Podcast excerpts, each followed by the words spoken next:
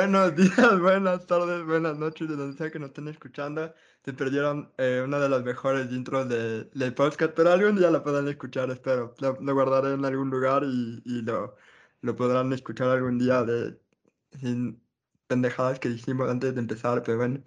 Eh, esta semana eh, queremos primero pedir disculpas que el anterior no estuvimos, pero como dije, eh, Ricky dijo que, que prefería ser capitalista en privado y que tenía reuniones para salir y que no, no quería aparecer para un programa de San Valentín, así que no hubo chance. Pero eh, para este episodio sí vamos a hablar de las relaciones eh, tóxicas, de relaciones tóxicas, o relaciones en general. Todas las relaciones son tóxicas, ya nos van a decir nuestras invitadas si están así. Eh, yo casi diría que sí, pero esa es mi opinión personal. Eh, pero bueno, eh, como siempre están aquí Richie y Colorado conmigo y eh, también vamos a introducir a, a Daniel Ivo que ya estaba, estuvo con nosotros en el capítulo de Evan- Evangelion, que estuvo muy, muy bueno y que, que hablamos de todo sobre esa serie, así que si todavía no la han escuchado o si es que ya vieron la serie y se les olvidó escuchar nuestro capítulo de podcast, escúchenlo porque es muy bueno. Y entonces, eh, entonces eh, también vamos a tener otra invitada que se va a unir más, eh, más tarde, que cuando se una la vamos a introducir. O quién sabe, no sé, aquí, aquí somos muy, muy, no sé cómo, muy random, por así decirlo. Pero bueno, hasta eso, eh, Dani, bienvenida nuevamente, muchas gracias por estar aquí. Y mi primera pregunta para ti, o sea, yo voy a abrir el tema, en realidad, ¿todas las relaciones amorosas son tóxicas? Primero que nada, hola chicos, gracias por invitarme de nuevo. Aquí se pasa muy genial. Eh, qué bueno poder hablar de este tema, que hoy en día cualquier cosa es tóxica, cualquier cosa es un red flag y hay que aprender a distinguir entre qué es y qué mismo no es. Y respondiendo a tu pregunta, no todas las relaciones amorosas son tóxicas, pero la gente sí tiene que pasar por un proceso de desapego, procesos de terapia, procesos de descubrimiento personal para que sus relaciones no terminen siendo tóxicas y básicamente buscar cosas que te faltan a ti en otras personas. Ahí es cuando algo se vuelve tóxico, cuando hay mucha dependencia por parte de otras personas. De ahí una relación de pareja puede ser una relación eh, completamente basada en acompañar a una persona sin que se torne en algo tóxico y que las ambas, ambas partes disfruten su libertad y al mismo tiempo expresiones de afecto sin, sin llegar a lo tóxico, digamos. Eh, yo creo que aquí el experto de nosotros tres en relaciones tóxicas es el José David, Colorado, así que, eh, no sé, ¿cuál ha sido tu escenario, José, de que decir, o sea, esto ya se está pasando un poquito del, del, carajo así? ¿Qué onda, ve? Ni que tuviera un máster en eso. Aparte, el que, estás, el que está poseído por un gato es del Ricky, no yo. Pero bueno, dicen que no hay relación más tóxica que con un gato. Pero, eh, no, y hablando en serio. ¿Cómo? Es una pregunta muy rara, pero ¿cómo podemos identificar verdaderamente dependencia? Porque es una pregunta, creo que más bien para alguien que tenga una relación estable. ¿Cómo saber que no está llegando a un punto de dependencia? O, real, o realmente es una falsedad y siempre se genera una dependencia de las relaciones, así sea con tu perro. No sé, Emilio, ¿tú le quieres mucho a la mía? ¿Tienes dependencia de ella? Sí, es lo justo lo que iba a decir después de que contestaran que a la final, uno, o sea, nuestras mascotas con nosotros tienen una relación de dependencia, nos quieren porque les damos comida, les sacamos a pasear, eh, les acariciamos, así como el Ricky con su nuevo gatito. Eh, o sea, los dos cariños y al final ellos dependen de ti y tú también de ellos, de cierta manera. Pero yo considero que las relaciones de pareja deberían ser diferentes de cierta forma. Pues no sé, que la experta nos responda si es que realmente podemos conseguir una relación sin dependencia. A ver, pero primero, ¿no íbamos a hacer una pregunta de... ¿Qué era? A ver, Bueno, la Dani probablemente sí sepa, pero Dani, de los tres de nosotros, esto es como una pregunta de trivia, así para, para introducir los temas de hoy. Pero ¿cuál de nosotros aún no le ha dado COVID así entre los tres eh, de Bad Habits y a cuál de los tres está en una relación seria? Esto es muy importante para poder responder estos temas de, de relaciones tóxicas, obviamente. A ver, de trivia. mm, a ti creo que sí te ha dado COVID, Ricky, por lo que dijiste que a tu gato también le dio COVID. No sé, probablemente sí también te dio. Esperen un segundo, voy a poner un disclaimer. Yo no le di COVID a mi gato, por favor. El gato le dio COVID al Ricky. Tampoco. Pero los dos hemos sido víctimas, Espérate, eso ¿cómo, es verdad. ¿cómo se contagió el gato de COVID entonces? No sé, lo que le recogimos hace una semana y un poco y un par de días más del refugio, así que imagino que por ahí alguien, había algunos gatos que estaban sin mascarilla y ya sabes tú cómo se contagia. Buenazo. A ver, creo, creo que no le ha dado COVID al Emilio y el que está en la relación seria es el Ricky. Tiene, tiene una de dos, porque a mí sí me dio COVID. Y el Emilio es el que que- está en la relación seria con la mía, ya de muchos años. Es verdad, es una relación muy estable. Relación de, de herman, hermanitos. Mi mamá dice que es de hermanitos. Yo digo que soy el papá de la mía, pero no, no creo. Yo creo que es una relación de dependencia más bien. La mía como te tú con el Lucas, Eso es lo no que vamos a averiguar hoy. amo y te pide comida para, para continuar la relación. Pero, pero bueno, ya sí, no, no, estuvo muy bien la trivia, creo que le atinaste a la mayoría de cosas.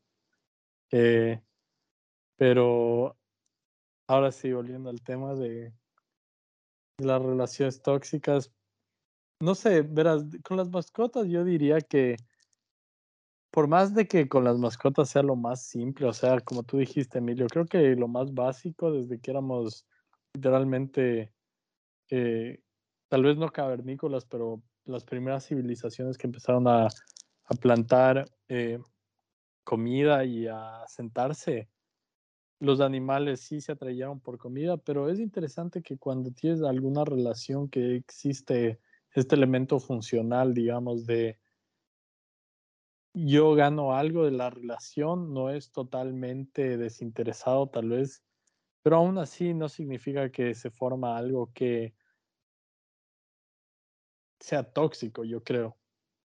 Porque creo que sí, muchas veces los animales te quieren porque les tratas bien y les das comida y un lugar donde vivir, pero al final del día muchos de ellos tal vez hasta darían la vida por ti, así, y eso no es necesariamente eh, dicho de una forma tóxica, pero más que nada como que para mostrar el afecto que se desarrolla de lado y lado, y creo que en las relaciones humanas también existe un poco eso, ¿no? Aunque nos cuesta admitirlo a veces que sí, o sea, nosotros también a veces estamos en relaciones porque nos dan algo positivo, pero no es que eso automáticamente les vuelva tóxicas, al menos de mi opinión. Sí, estoy completamente de acuerdo, porque hay que tomar en cuenta que nosotros como personas no solamente somos procesos psicológicos, sino también procesos biológicos, neurológicos. La psicofisiología toma muchísimo ah, importancia en esto que son las relaciones de pareja, porque si uno se pone a revisar estudios acerca de relaciones, cualquier tipo de relación amorosa, el- algunas zonas cerebrales que se activan en- cuando nosotros consumimos algún tipo de droga, algún tipo de sustancia que nos gusta. No nos vayamos tanto al límite de la droga, pero también, digamos, chocolate, algo así. En las relaciones se activan la- las mismas zonas cerebrales que cuando nosotros consumimos esto. Entonces, eh, como respondiendo a algo que habían preguntado un poco antes, ¿qué, qué es dependencia? Eh, ¿Es mala del todo la dependencia? y es cuando se vuelve esta adicción, ¿no? Como buscas esta recompensa constantemente, empiezas a tener eh, malos hábitos de autocuidado solamente por buscar este estímulo. Em, empiezas a dejar de lado tus, tus propias cosas, digamos, tus metas, tus responsabilidades diarias por obtener este estímulo. Ahí es cuando se vuelve tóxico. Y literalmente estamos hablando de una relación, entonces la palabra tóxico es algo sumamente apropiado en este caso, ¿no? Em, entonces, sí, o sea, tampoco podemos decir que una relación va a ser completamente desinteresada. Lo que uno busca en una relación es compañía. Hay que tomar en cuenta que nosotros como seres humanos somos completamente sociales, ¿ok? Eh, desde el principio de los tiempos necesitamos del uno al otro para sobrevivir. Y si es que decimos, no, como uno puede hacerse su vida solo y aislarse, como, no sé, un monje en el Tíbet, etcétera.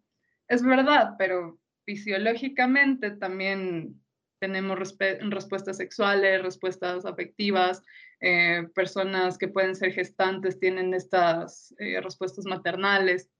Entonces sí necesitamos en algún punto de nuestra vida de otras personas de esta interacción.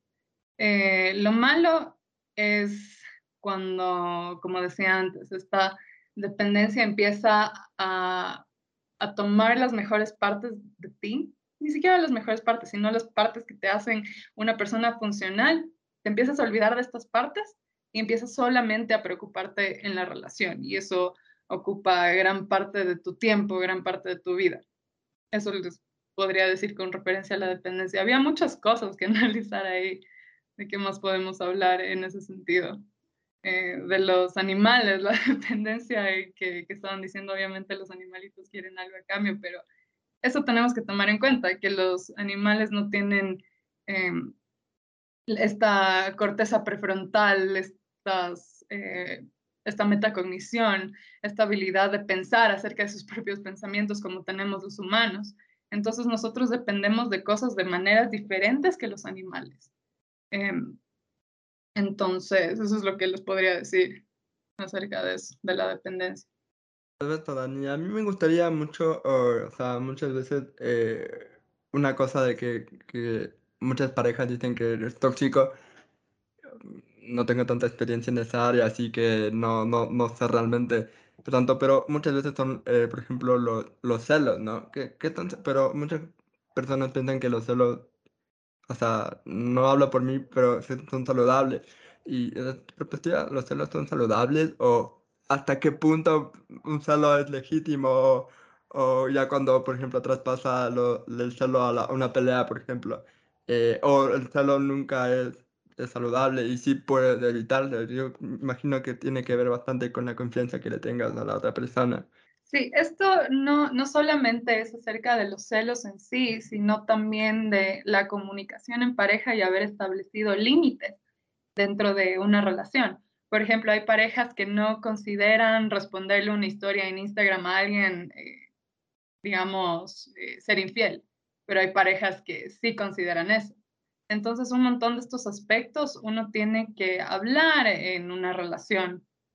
No, no diré antes de empezar una relación, pero mientras una relación va comenzando, tú ya saber qué es lo que espera una persona de la relación, qué es lo que esperan de ti, qué es lo que tú esperas de la otra persona, qué es lo que estás dispuesto a aguantar, qué es lo que estás dispuesto a no aguantar.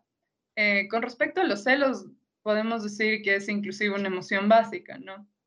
Somos nosotros tratando de proteger algo que es nuestro y esto suena full hecho pedazos, es como que la otra persona es mi propiedad, pero no, no precisamente de esa forma, sino la otra persona es eh, mi compañía y yo quiero proteger esta relación que nosotros tenemos. Entonces, obviamente, cualquier amenaza que yo vea exterior e interprete como, ok, esto va a ser un ataque a mi relación, eh, uno va a reaccionar de esa, manera, de esa manera, con celos, ¿ok? Pero cuando los celos se vuelven tóxicos, em, digamos, es cuando estos son exacerbados. Eh, es normal sentir una emoción. Lo que diríamos que no es muy prudente es actuar de maneras malas, podría decir, con respecto a estos celos que tú sientes, ¿ok? O sea, es normal, tú estás en una reunión social con tu pareja y todo, y le ves a tu pareja hablando con alguien y, no sé, por tus condicionamientos, por cómo te criaron, por lo que sea que pasó antes, tú le ves a esta persona y dices, mm, esta persona puede ser una amenaza a mi relación. Y siento celos, ok, normal, completamente normal. ¿Qué no estaría bien? Sería ir a donde esa persona, confrontarle, hacer una escena, ¿qué te pasa? ¿Por qué hablas con mi pareja? Que esto no es tuyo, es mío, básicamente. Hacer una escena. Eh, ahí es cuando los celos son tóxicos. Porque esta discusión, como poner eh, tus celos ahí en la mesa, que todo el mundo vea, eh, no es algo productivo para la relación, porque causa en tu pareja un sentimiento de vergüenza, ¿ok? Puedes causar sentimientos de rechazo en tu pareja e inclusive puede generar más consecuencias, no sé, violencia física después con la otra persona, la típica pelea de los manes que están en una fiesta borrachos y por los celos empiezan a pegar así. Entonces esas son las, cuando los celos son tóxicos. Y que también es tóxico, acumularse todas esas cosas.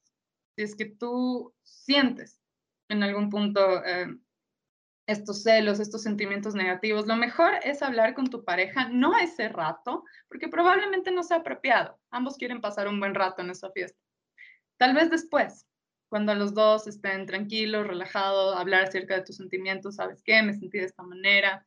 Cuando tú hablaste con esta persona de esta manera, el que los abrazos, o sea, no me gustó. Y tú expresar lo que sientes con tu pareja.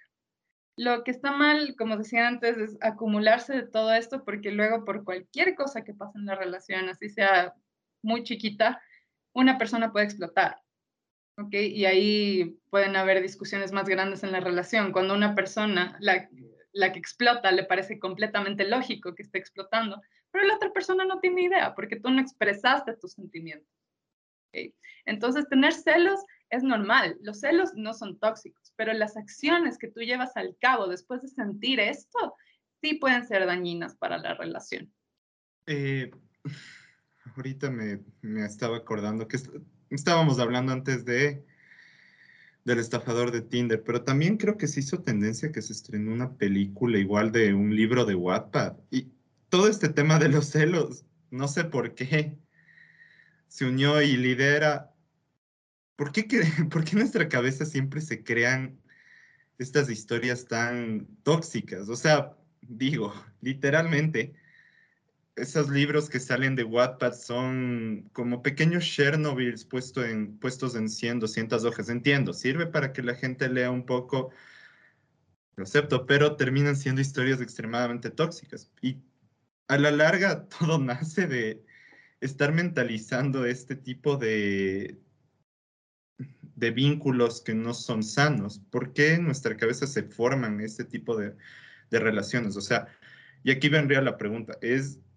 ¿sucede normalmente en la mayoría de personas? ¿Es algo fuera de lo común? Y más bien, ¿por qué se da? Son eh, muchas variables por las que nos hacemos estas ideas. En realidad no estoy familiarizada con esto de los libros de Wattpad que mencionas cosas. Si, si quieres puedes darme un resumen como para entender mejor. O sea, simple, yo lo que hago es ver, eh, verte lo resumo así nomás. El man menciona que... Disculpa, tiene esquizofrenia, no mentira. Literalmente, es como que veo un resumen y es chistoso, pero el man dice como que, no sé, son, no sé, son las típicas relaciones de poder donde existe una de las partes que es mucho más tóxica, comienza a celar a la otra persona y literalmente creo que ese es un copy pega de todas las películas, según el man de Te lo resumo así nomás. Hablando de eso, estoy haciendo publicidad de ese man. Debería, debería venir un programa algún día. Pero bueno, viendo un resumen de las películas más tóxicas de, de relaciones, deben verlo, es muy chistoso. ¿Cuáles son las películas que están en la lista? Si te acuerdas, si alguno. Uh, me acuerdo de After, creo que era la misma lógica. Y. Ah, e, esta película se llamaba Ghost, en la que el tipo muerto le persigue al exnovio, está con la exnovia y hace toda esa escena. La escena épica de la cerámica. Ajá, esa misma. Eh, creo que incluía esa dentro de las películas tóxicas. No sé, es su percepción. Creo, creo que la, la, la película por excelencia tóxica es eh, cien- eh, 50 sombras de Grey, sin duda alguna. Creía Eh, que ibas a decir que 500 días, ¿cómo es? Ah, 500 días con Summer también. Ajá, 500 días con Summer, creo que se llama. Esa también tiene su, su mensaje medio, no sé. Bueno, ya hablemos de películas que muestran relaciones tóxicas. Como El- Tres metros sobre el cielo, y esa sí se acuerdan todos ustedes porque creo que fue justo quinto, sexto ¿Qué en hablas, colegio. Te seré honesto, yo no, no tengo idea de... Y me acuerdo que se mencionó, pero nunca me vi. Yo tampoco, solo- yo vi el resumen igual. Ya Ah, les voy a dejar, hagas, ya les voy a pasar los links. Con A esa ver, a ver. película de 500 días con ella da para otro podcast.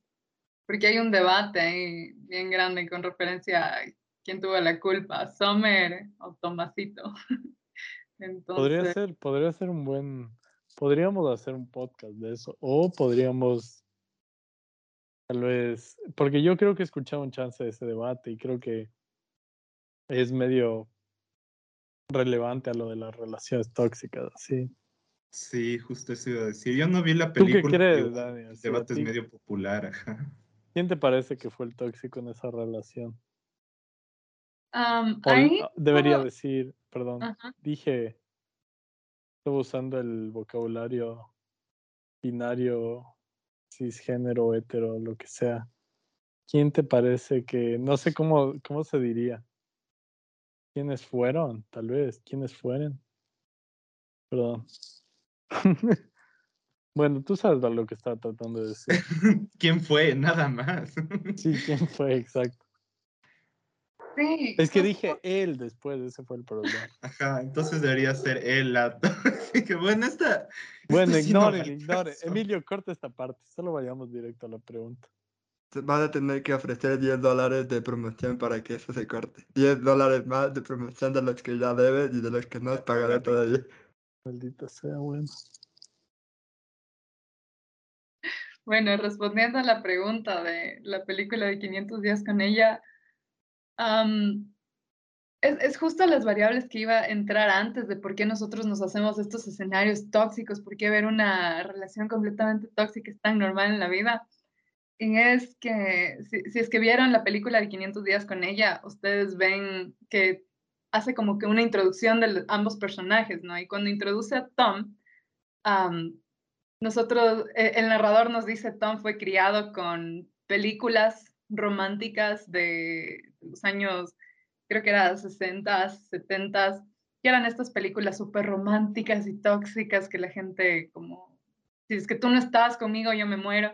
Y él fue criado con esas películas y también con música romántica, súper tóxica, con los Smiths y eso.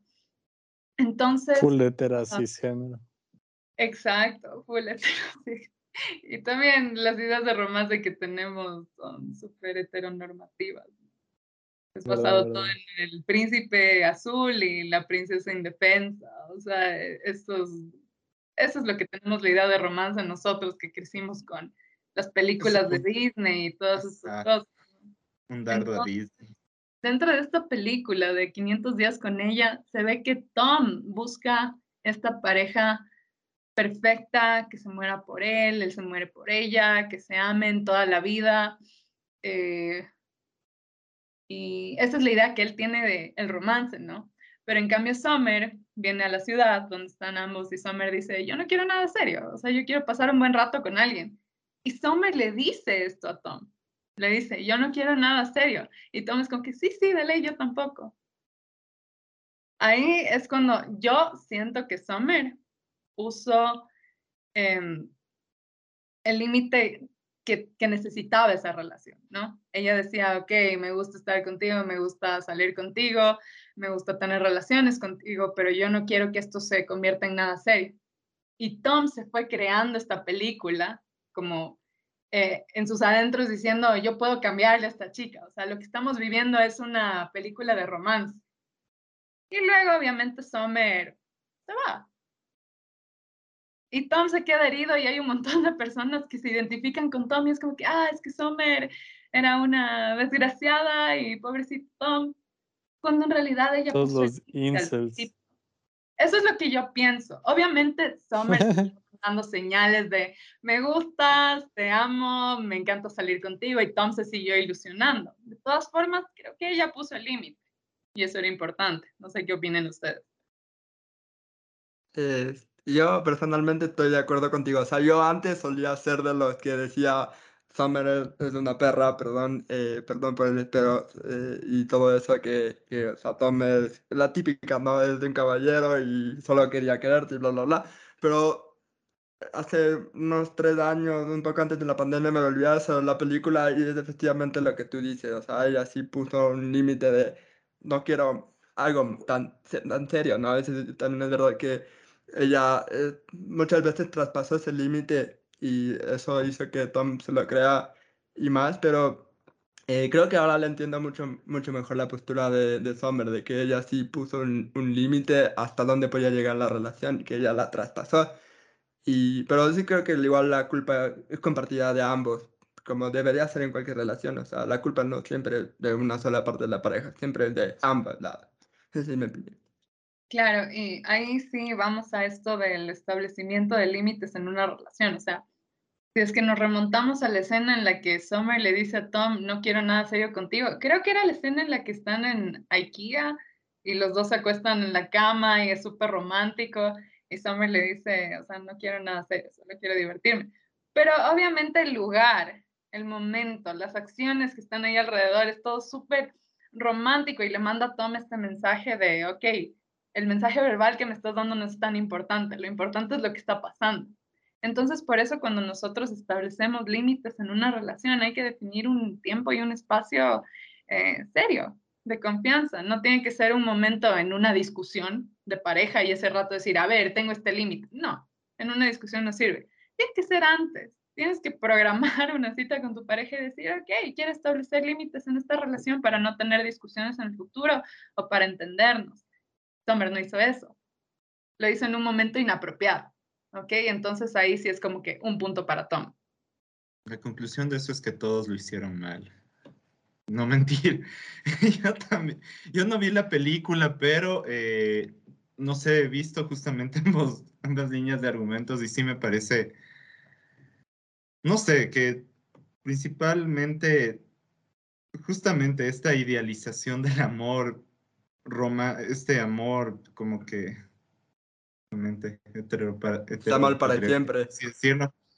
Siempre, siempre desemboca en, o sea, por alguna razón siempre desemboca en una relación de poder, lo que hablábamos antes. Se crea desde Disney estos conceptos preestablecidos de los roles de los hombres y las mujeres y pues Tom lo tiene tan asimilado en su interior que lo exterioriza dentro de esta relación, lo cual termina causando obviamente, o sea, aparte de que Summer le deja claro que no quiere una relación, incluso si no es del momento más apropiado. Pero, y aquí podemos entrar en otro, en otro punto, que es esta idea del voy a cambiar a la otra persona con amor, que en este caso pudiera haber sido Tom diciendo, bueno, ella me dijo que no quiere, pero yo con amor, paciencia, amor, comprensión, ternura y harta demencia, seguramente voy a poder cambiar la opinión que tiene Sommer de mí, pero no sé, es justamente, es, creo, y, es lo que sucede es de manera muy estereotípica en el sentido contrario, que es justamente la mujer que quiere funcionar como hospital psiquiátrico para algún idiota en unas películas. El, el caso de 50 sombras de Grey creo que era. Y bueno, esa es mi opinión. Sí, o sea, hay también otro, otro punto, es que es verdad, es muy ambiguo, o sea, uno puede decir, ya, Sommer estableció el límite y es verdad, pero hay un concepto ahí, se llama responsabilidad afectiva, que es uno darse cuenta cuál es su rol en la relación y cumplir con ese rol, ¿ok? En una relación tú esperas ciertas muestras de afecto, eh, atención de la otra persona, compa compañía, cariño. Y si después de tú establecer este límite, de no quiero nada serio contigo, y siguen cogidos de la mano, caminando súper romántico y todo lindo, em, ilusionándole más a Tom, ahí sí Summer no estaba siendo muy responsable afectivamente. O sea, lo, lo mejor pudo haber sido, ok, man, tú te estás ilusionando demasiado conmigo y yo preferiría dejarlo aquí, en lugar de hacer que esto siga creciendo y creciendo hasta el punto en donde explotó. Y Summer dijo, sabes qué, bye, y Tom creía que estaban en la mejor relación del mundo. Entonces eso también hay que tomar en cuenta, que la otra persona también siente, la otra persona también tiene sus emociones, tiene sus expectativas, tiene sus metas en una relación. Y si uno va por ahí, no, no digo que sea a propósito, ¿no? Pero ilusionando a personas, a dejar que estas relaciones sigan creciendo sin darse cuenta qué es lo que espera la otra persona, pues va a lastimar innecesariamente a muchas personas. Lo mejor es siempre cortar lo más temprano posible. Summer era full generación Z y Tom era un boomer. La verdad es que estaba, estaba destinado a fallar esa, esa relación, creo yo. Ahora podemos culparle a Tom por ser boomer. No, no sé, no sé si hay como culpar. La pregunta también es, los boomers están mal así en su idea romántica automáticamente o solo es como que una cuestión generacional hasta cierto punto y que ahora obviamente relaciones monógamas hetero cisgénero eh, existen pero también han sido cuestionadas y por lo tanto puede verse como que, ah, eso estaba mal, pero siempre hay también la, la reacción, o sea, el movimiento reaccionario, ese tipo de, eh, de tal vez desafíos al status quo que dice como que no, estamos yendo demasiado lejos, tenemos que regresar al matrimonio de... Eh, tal vez, tal vez, tal vez no regresen tanto como que hasta el punto de decir hombre y mujer, pero sí a lo mínimo como que normas eh, más tradicionales de, de, pareja donde alguien se queda en la casa, alguien más va a trabajar todo y de ahí como que son felices, así en el modelo clásico que ya hemos dicho muchas veces de la relación. Así que todo eso para decir como que estamos hablando de lo que tú dices, Dani, es, está bien como que amarte de diferentes formas con tal de que exista un acuerdo de esto es lo que vamos a hacer o hay ciertas eh, ciertos arreglos en las relaciones que se desde un inicio tal vez hasta cierto punto tienen algunos eh, aspectos tóxicos, ¿no? Como que puede que no sea tóxico en cada caso, pero existe algo de algo tóxico en el hecho de que alguien vaya, trabaje y la otra persona dependa completamente de que este, en el caso tradicional, el hombre vaya a ganar dinero y de ahí llegue a... Y la mujer se quede en la casa, yo que sé, eh, como que haciendo toda la labor domiciliaria, por así decirlo. Entonces no sé si es que algunas personas tal vez dirían, eso es tóxico de por sí.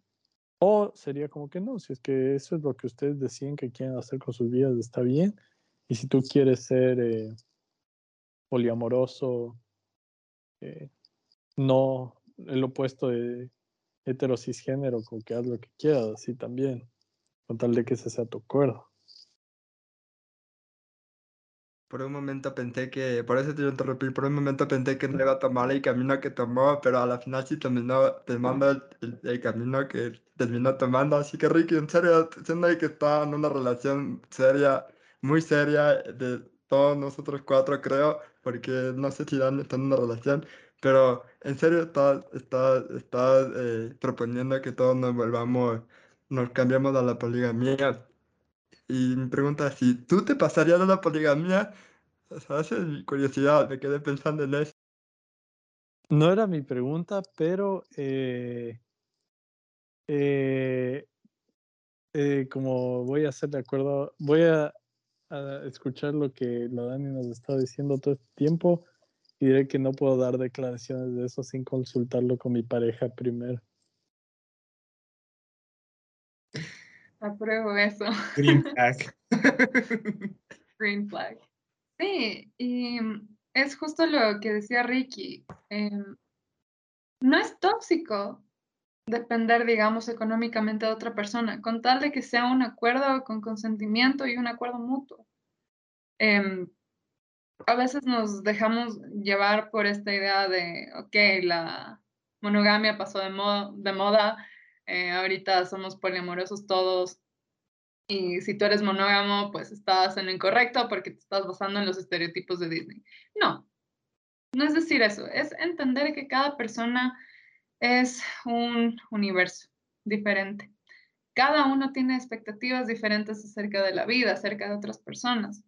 Y en esto de las relaciones es importante llegar a ese acuerdo, expresar tus necesidades con la otra persona y no dar eh, como por sentado que si estás volviendo al ejemplo de la relación hetero-cisgénero, no tomar por sentado de que, ok, yo soy la mujer de esta relación, por lo que si es que este compromiso llega a ser algo serio, pues yo me quedaré en la casa con los guaguas.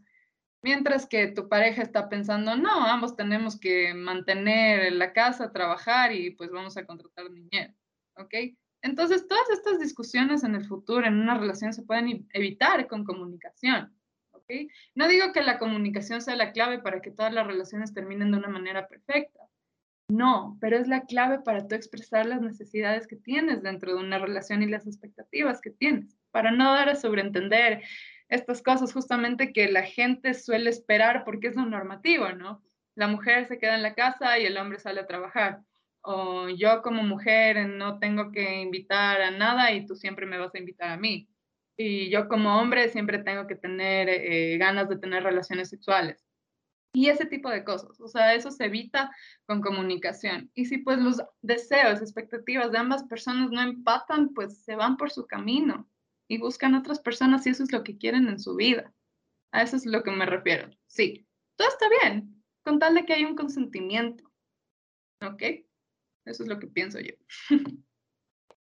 Eh, yo tengo una, una pregunta, si es que, o sea, eh, siento que nosotros en las últimas décadas no hemos tenido una transición bastante buena en nuestra percepción del amor, porque, por ejemplo, muchos de nuestros abuelos, por ejemplo, no se casaban con amor, sino que o, era un matrimonio arreglado, o, se embarazaba y a la final, un embarazo a final no produce amor, como se suele decir, que, y de ahí nuestros padres y nosotros como que no tenemos muy claro cuando, cuando estamos enamorados lo suficiente para, por ejemplo, formar una familia o, o eso. Entonces, ¿qué, qué tanto influye cómo ha cambiado, cómo ha ido cambiando la percepción del amor y cómo nosotros hemos crecido viendo esos modelos de relación y cómo eso nos ha impactado ahora a nosotros en cómo vemos una relación? Porque, por ejemplo, siempre está ese, ese dicho de que nosotros como buscamos a alguien muy parecido a nuestros padres, que se parece eh, de cierta forma a eso, ¿no? Entonces, ¿cómo, cómo funciona todo eso, Dani? Sí, respondiendo a la primera parte de cómo nosotros nos vamos formando eh, con lo que vemos de nuestras familias, lo que pasa con nuestros abuelos, a cómo somos ahora, pues sí, influye un montón, es un proceso social, es todo lo que vemos y vamos decidiendo qué nos sirve y qué no nos sirve. Em, cuando somos chiquitos es como, cu- cuando tenemos 6, 7, 8, 10 años, nos parece normal, es como que, ok, es normal que las cosas sean así. Mis papás, eh, no sé, mi mamá se quedó embarazada y por eso mis papás tenían que casarse.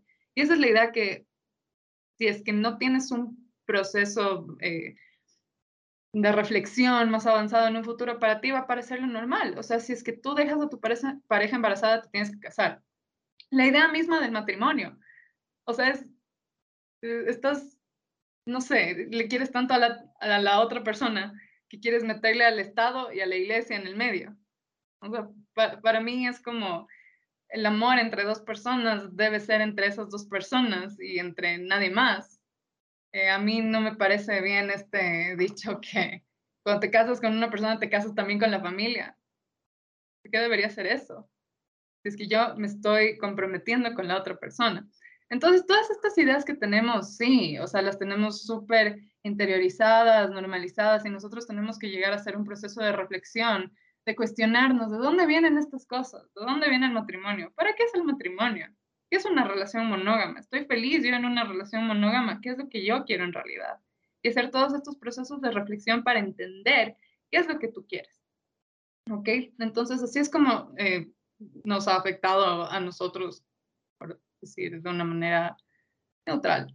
¿Ok? Nos ha influido a nosotros en la manera en la que vemos el amor. Eh, si es que una pareja va, no sé, siete, ocho años de relación, pero no hay el anillo, nosotros decimos, ok, esa es una relación fallida. ¿Pero por qué? ¿Por qué pensamos eso? Porque eso es lo que hemos aprendido desde antes de nuestros padres, de nuestros abuelos, de inclusive las películas de Disney, no solo Disney, sino las películas en general, series, literatura eh, y ese tipo de cosas. Y luego con respecto a, a la otra pregunta, que era lo de buscamos siempre una persona parecida a nuestros papás o algo así. No es siempre, porque uno puede hacer un proceso eh, de reflexión de si eso es lo que quieres o no. ¿Ok? Entonces, hay, hay gente que sale de familias no muy funcionales. ¿Ya? Pero la idea de cariño que tú has interiorizado es esta de, ok, la otra persona a mí me va a querer si yo le doy algo a cambio. ¿Por qué? Por poner un ejemplo.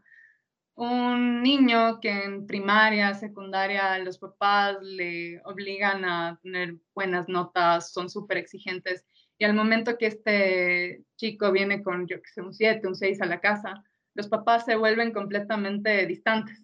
Se hacen la ley del hielo, ya no le quieren, ya no le miman. Entonces, así es como esta persona interioriza el amor.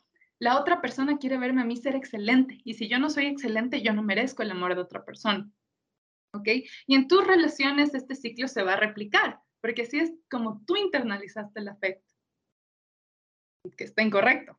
Obviamente, el afecto debe ser eh, algo incondicional, no debe ser eh, un intercambio de condiciones de otra persona, sino debe ser yo siento eh, este cariño hacia ti por lo que tú eres, por cómo eres, más que por lo que tú tienes que ofrecer. ¿Ok? Entonces, si es que uno no hace este proceso de reflexión, si es que no va a terapia, sí, siento que es necesario para, para todo el mundo, a todo el mundo le sirve la terapia, pues uno va a seguir replicando estos ciclos y va a decir, chuta, es que yo siempre me voy con manes que son igualitos a mi papá. ¿Pero por qué? porque tú internalizaste el afecto de una manera que no es tan positiva en tu vida y que no te gusta. ¿ok? Eso con respecto a lo de los papás y mamás también. Freud se, intensifica. Freud y Pablo. Ah, perdón. Dale, te No, amigo, tranquilo. Todos estamos pensando lo mismo aquí. Sí. Admitámoslo. Pavlov. Eso y, el matrimonio es tóxico, ya lo escucharon en Bad Habits. Cacho, cacho. Eh, Alguien va a dormir en el sillón hoy. Con este gatito. No me quejaría, la verdad. Me va a tocar ponerle al gatito en, en, en, la portada del podcast para que tenga contexto. Sí, la verdad es que creo que todos estaríamos de acuerdo con lo que dijo la Dani.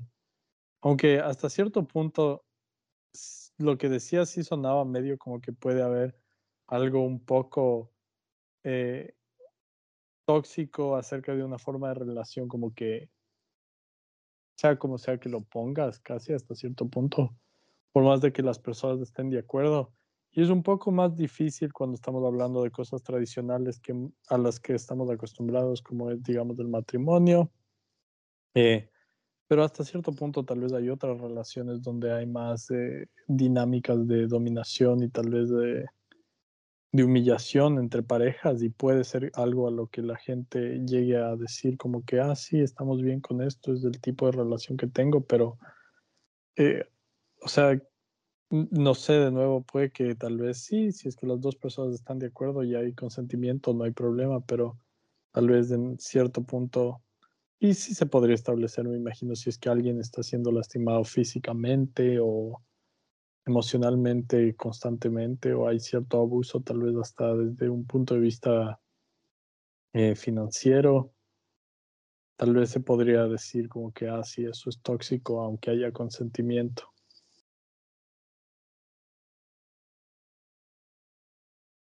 Claro, en ese sentido, porque ahí se está afectando la integridad física, psicológica de una persona. Y por eso no, es algo tan fácil como decir, eh, vamos a terapia todos y nos va a pasar el mal rato. No, no es tan así. hay personas que se ven atrapadas en este ciclo de violencia justamente em, por, algunas variables, por la normalización de la violencia en sociedad. O sea, mi papá le pegaba a mi mamá, por ende, si mi pareja me pega a mí es por mi bien, no es lo normal, ¿no? También es este tipo de personas que son antisociales, al final sociópatas, manipuladores, y saben cómo aprovecharse de las debilidades, de las carencias que puede tener otra persona para posicionarse como lo más importante, lo más influyente, lo que más voz tiene en la vida de la otra persona. También hay esas dinámicas y obviamente puede haber consentimiento, ¿ok? Sí, es que él, él me pega, es abusivo conmigo, me humilla, pero es mi culpa y los dos estamos de acuerdo con eso. Ok, ahí ya vamos a una persona que está viviendo un ciclo de violencia y es masivamente complicado salir de esas cosas. Por lo general, familia y amigos son testigos, dicen a la otra persona, ve, este man, déjale, o sea, cógele a tus guaguas y ándate, coge tus cosas y ándate, pero es más difícil que eso porque el proceso que está haciendo la otra persona es diferente al que uno ve desde afuera. Eh, esa persona está pensando, pero es por mi bien, eh, es mi culpa, esta persona va a cambiar, aunque yo le puedo cambiar, también tenemos esa idea. Y sí, tampoco, tampoco es tan fácil y por lo general esta persona empieza a perder a sus amistades, a sus familiares que suelen cansarse de cómo ya reacciona, amiga, date cuenta. Em, entonces es un asunto masivamente complicado que si, no sé, mi sugerencia, si es que ustedes ven a una persona que vive este tipo de, de situaciones, estar eh, pendiente, porque puede pasar eh, cualquier cosa. Eso un poco sumado a que cuando, por ejemplo, salen de ese ciclo y denuncian o, o nacen culpables, por cuando el sistema judicial, como en muchos países, falla y nunca protege a, a, la, a la, víctima, que en general suele ser una mujer, y les terminan matando o, o, entonces, eh, como que cuando, o sea, siempre que veo este tipo de casos y veo en redes sociales que dicen, por ejemplo, denuncien, o por qué no denunciaron, o por qué no hicieron nada, lo que pasa es que sí hicieron eso, pero el sistema judicial les falló. Y yo creo que también, incluso por eso muchas mujeres no, no denuncian, porque saben que, que no va a pasar nada. Eh, es un tema bastante complejo, creo yo, al menos no, no, solo aquí, o sea, para, ni para decir que es un problema solo de Latinoamérica, sino que pasa hasta en el primer mundo. Eh, entonces, sí, sí, es complejo. Y ya para ir cerrando, porque no sé cuánto vamos grabando en serio, eh, realmente perdí la pista de cuánto vamos grabando en serio, pero bueno, eh, Dani, me gustaría eh, preguntarte que, cuáles son otras red flags, como se dice ahora en este mundo eh, pues moderno de redes sociales, cuáles son las red flags más clásicas de, para decir que una relación es muy tóxica. Dentro de la primera, yo diría que la otra persona te niegue tu espacio tu privacidad, tu libertad. Eh, en ese sentido sería una persona que se molesta cuando tú pues, sales con tus amigos y sales sin tu pareja.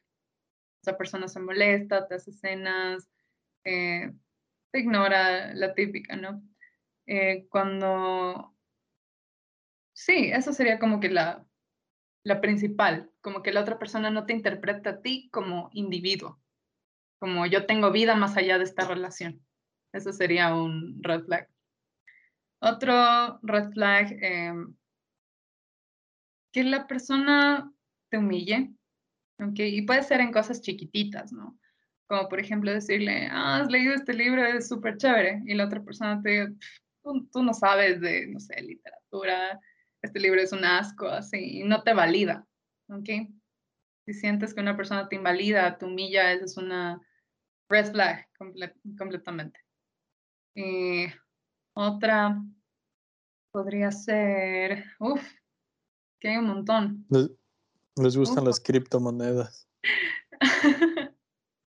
También. Déjalo Están interesados en la minería de Bitcoin. Leen a Jordan Peterson. Red flag. Ese sí es una red flag tremenda. Sí.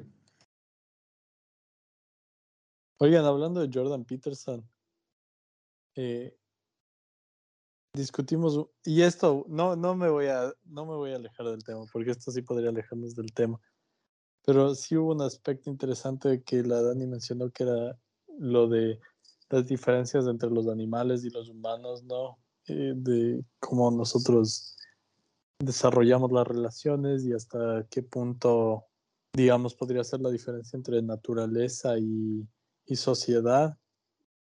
Eh, pues hay bastante gente que tal vez lea Jordan Peterson o que estaría en círculos relacionados a ese tipo de pensamiento que algo que no hemos necesariamente discutido es la idea de que la, una relación debería definirse de acuerdo también a la base que, digamos, natural, ¿no? De lo que es natural. Es natural que, sea hombre y mujer procreen y así funciona en la naturaleza y por lo tanto deberían ser las relaciones iguales, ¿no? Y yo creo que eh, esa idea de la naturaleza está muy relacionada de nuevo monógamo, hetero, cisgénero, lo que sea, bla, bla, bla, bla, bla, bla. Eh, entonces, eh, desde ese punto de vista, eh, yo creo que lo que tú has dicho, Dani, ha sido más pensamientos desde el punto de vista sociológico, de nosotros definimos nuestras relaciones no a través de alguna base natural per se, de como digamos vez los animales, pero es algo que definimos en una relación entre dos o más personas, posiblemente, dependiendo de tu tipo de relación, donde las barreras están en esencia siempre en movimiento o en posibilidad de que se muevan, siempre y cuando esté, ah, existe el consentimiento entre todas las parejas. Entonces no existe la base natural como tal, como sería tal vez la base natural en lo que nos mandó Dios a que seamos hombre y mujer y procreemos o lo que sea que quieran decir los fans de Jordan Peterson, que tal vez no dirían eso, no sé, pero es un pensamiento más o menos por ahí. Entonces, tal vez alguien que te diga, Emilio, que la Biblia dice hombre y mujer, eso sería un red flag, posiblemente. Todo eso para decir eso. Y contigo, contigo muy bien. Eh, eh, es full raro que, eh, o sea, o sea, muchas de las cosas que Dani dijo es que, por ejemplo, no puedes ver a la otra persona como que si fuera tu posesión, pero solemos decir muy de ella es mi novia o mi esposa o lo que sea, y es como que raro en lenguaje, y eso me estresa, pero lo entiendo, lo entiendo. Es como que, eh, no sé si quedaría mejor como que mi compañera de vida o, o Mi No sé. vínculo, brother, eso es lo más progre que puedes decir. Pero justo, justo iba a preguntarte a ti, José, si que alguna de esas red flags que mencionó la Dani te, sentí como que algunos recuerdos de guerra o algo así, o fresco. O sea, lo peor es que sí, sí, sí, sí me trajo recuerdos de Vietnam. Más bien, iba a decir que deberíamos haber cambiado el tema hablar de las langostas y de Jordan Peterson en este punto, pero creo que ya no queda tiempo, ¿verdad? Bad Habit es un espacio seguro, pero obviamente respetamos la privacidad de, de todos los miembros de la discusión también. Y bueno, eh, para cerrar la, la última pregunta, así como conclusión, Dani, entonces todos nos pasamos a la poligamía, o sea, después de hablar con, con las parejas, los que tengan parejas, pero de ahí todos a la poligamía, o cuál es tu opinión en este asunto? Que no hay que, que confundir el poliamor con miedo al compromiso. No sé. Oh, eso creo que fue dirigido. La verdad es que no sé. No he hablado con la Dani, aparte de lo del podcast, pero eso me sonó como que at alguien ahí. Cacho, cacho. Eh, pero Pero ya, en no, no, yo estoy, estoy de acuerdo, estoy de acuerdo. Eso me parece un muy buen dicho, la verdad. Hay que confundir. Es verdad que compartir es más bonito. ¿O cómo, cómo va el dicho?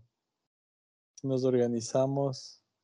Bueno, hay muchas formas de decirlo, pero No, no, sé, no, sé, no sé si estoy pensando en, cómo decir esto sin que me cause una pelea o cómo decir esto sin, sin, sin, sin hacer cortocircuito entre todo el idioma. Esa es realmente mi pregunta.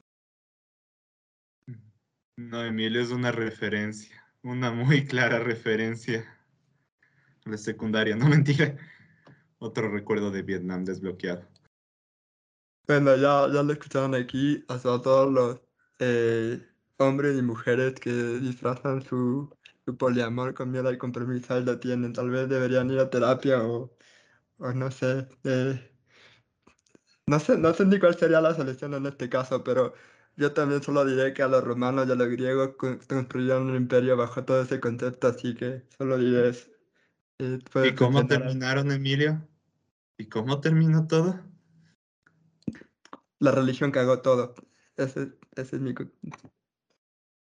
Entró, entró el cristianismo en el, en, en el imperio romano y se fue todo al carajo, solo eso voy a decir.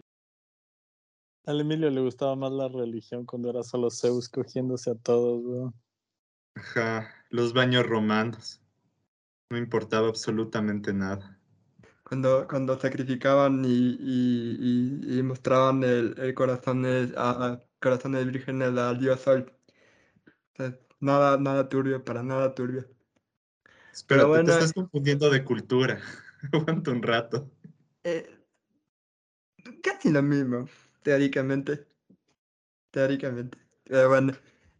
Cancelado, weón. Cancelado. De vuelta a clases de historia. Alguien se quedó dormido, ¿verdad, Emilio? Tengo 28 años y no he tenido una clase de historia en muchísimo tiempo, así que si quieren cancelarme adelante, ya han cancelado a tantas personas que después vuelven a- al- al, al ojo público y no dicen nada, así que si quieren cancelarme adelante. Eh, eh, pero bueno. Em, Dani, muchas gracias por haber pasado. Eh, siento que siento que, que cada vez que digo que van a haber dos invitados, te va a a asomar después, nunca termina asomando. Así que voy a dejar de hacer eso, como de anunciar los próximos capítulos. Parece que solo termino salando todos los anuncios. Pero bueno, eh, ya se acabaron eh, los programas temáticos de, de este mes. Eh, iba a hacer tres, pero lamentablemente no, no hubo cómo hacerlo. Así que eh, una buena manera de cerrar, ya que todo te pasó, toda la alegría de San Valentín estén peleando con, tu, con tus parejas, puedan escuchar este podcast y decir, ah, tienes razón, tal vez debería cambiar una otra cosa o hacer otras cosas, comunicarme mejor. Eh, o tal vez, quién sabe, intentar el poliamor, no, no les vamos a juzgar. Pero bueno, eh, eh, Dani, muchas gracias por haber venido. Sabes que siempre eres bienvenida. sí, eh, siempre estamos eh, contentos de conversar contigo porque siempre son buenas conversaciones. Y no sé, les dejo a los, a los tres chicos. Definitivamente voy a tener que poner a Nube en, el- en la portada del podcast. Fue el, el protagonista del podcast. Así que, eh, Nube, ¿tienes algo que decir? A ver, veamos. Espera, espera. ¿Cuáles son tus pronombres, nube? Una buena pregunta. La verdad es que no habla mucho en las noches. Habla más en las mañanas. Eh, bueno, eh, les dejo a Richie y a José, sé, para que cierren si tienen algo para cerrar, para decir, eh, bla, bla, bla. Yo solo quiero preguntar si es que es muy temprano para comenzar a vender pañales o tal vez 10 horas. Bueno, ya cancelenme por ese comentario. Muchas gracias, Dani, por toda la ayuda, por toda acolitarnos del día de hoy. Estuvo excelente. Y bueno, eso básicamente. Yo igual, muchas gracias, Dani. Estuvo otro episodio muy chévere. Este estuvo eh, un poco más eh, caótico, pero también creo que todos nos divertimos bastante. Así que muchas gracias por participar. No hay de qué, chicos, cuando quieran. Yo disfruto hablando con usted. Y hay que ya ir pensando el próximo episodio con Adán y yo. eh, estaba pensando. eh, no se me No ocurre sale un tema, pero No sales del capítulo. Luego lo hablamos. No es verdad, es verdad. Es verdad. Y bueno, eh, para la audiencia, muchas gracias por escucharnos. Eh, perdón por. eh, no sé ni siquiera por qué estoy pidiendo disculpas. No, no sé ni por qué debería pedirles disculpas. Amigo, Eh, puedes editar eso y ya. Tengo. Sí, sí, el consejo es más fácil pedir perdón que pedir permiso. Emilio, tengo el- eso es el lo opuesto que hemos discutido hoy.